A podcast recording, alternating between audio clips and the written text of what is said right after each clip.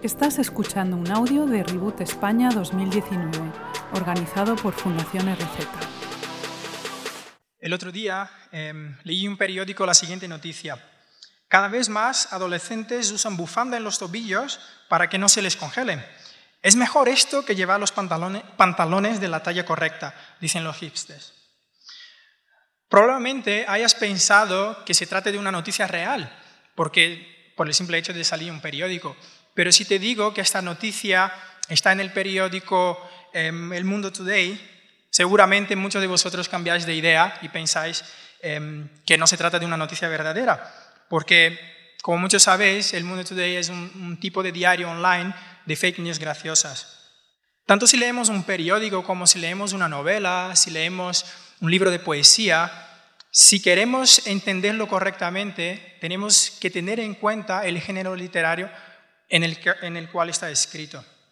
En la, en la, Biblia encontramos una gran variedad de, de, géneros literarios, profecías, poesías, romance, relatos históricos, y tenemos que tenerlos en cuenta cuando leemos la Biblia.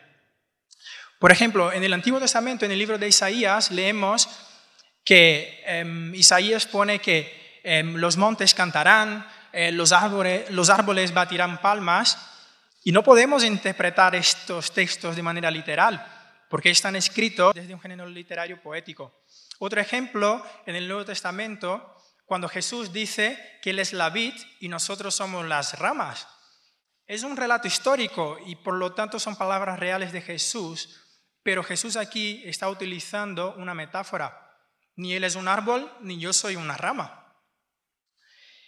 En el cristianismo no se nos pide que anulemos o, que tomemos nuestro intelecto, limitemos nuestro intelecto y creamos cualquier cosa así como, como si, sin más. Todo lo contrario, en el cristianismo se nos invita a que seamos críticos y que hagamos un buen uso de nuestras capacidades cognitivas para investigar a fondo el texto bíblico. Mucha, mucha gente dice que la Biblia trae fake news, como si tratara de un periódico como El Mundo Today. Pero el Evangelio son buenas noticias basadas en la evidencia histórica, la evidencia de la cruz y de una tumba vacía. Otra cuestión relacionada con la literalidad de la Biblia es cuando la gente puede preguntar, ¿y realmente te crees las cosas sobrenaturales que, que pasan ahí, como serpientes que hablan, mares que se abren de par en par o los milagros de Jesús.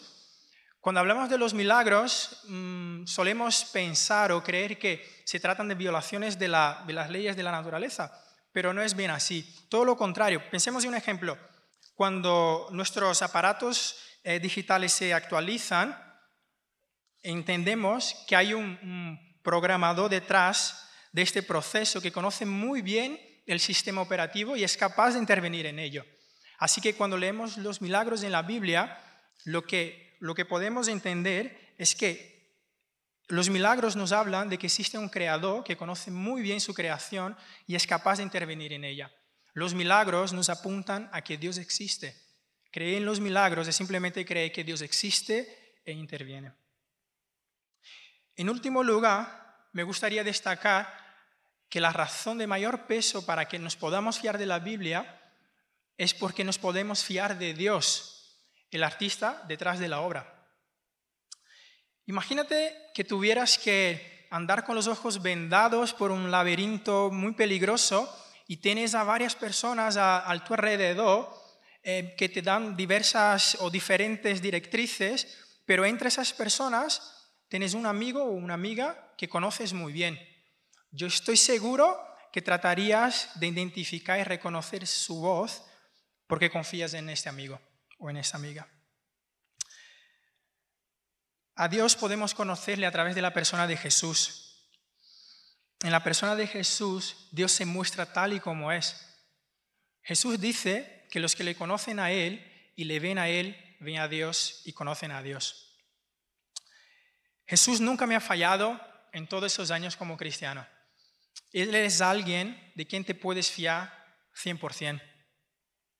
Te quiero animar a que te fíes de la Biblia porque al final te puedes fiar del Dios vivo que está detrás de ella. Jesús no es fake news. Él es muy real, está vivo y puedes hablarle. Y sin ninguna duda, a través de la Biblia vas a poder escuchar su voz. Cuando le busques en la Biblia, le, sentirás como la grandeza del rugido de un león que salta las páginas y te habla al corazón. Gracias por escuchar este audio. Para más recursos, busca Fundación RZ en redes sociales o visita nuestra web fundacionrz.es.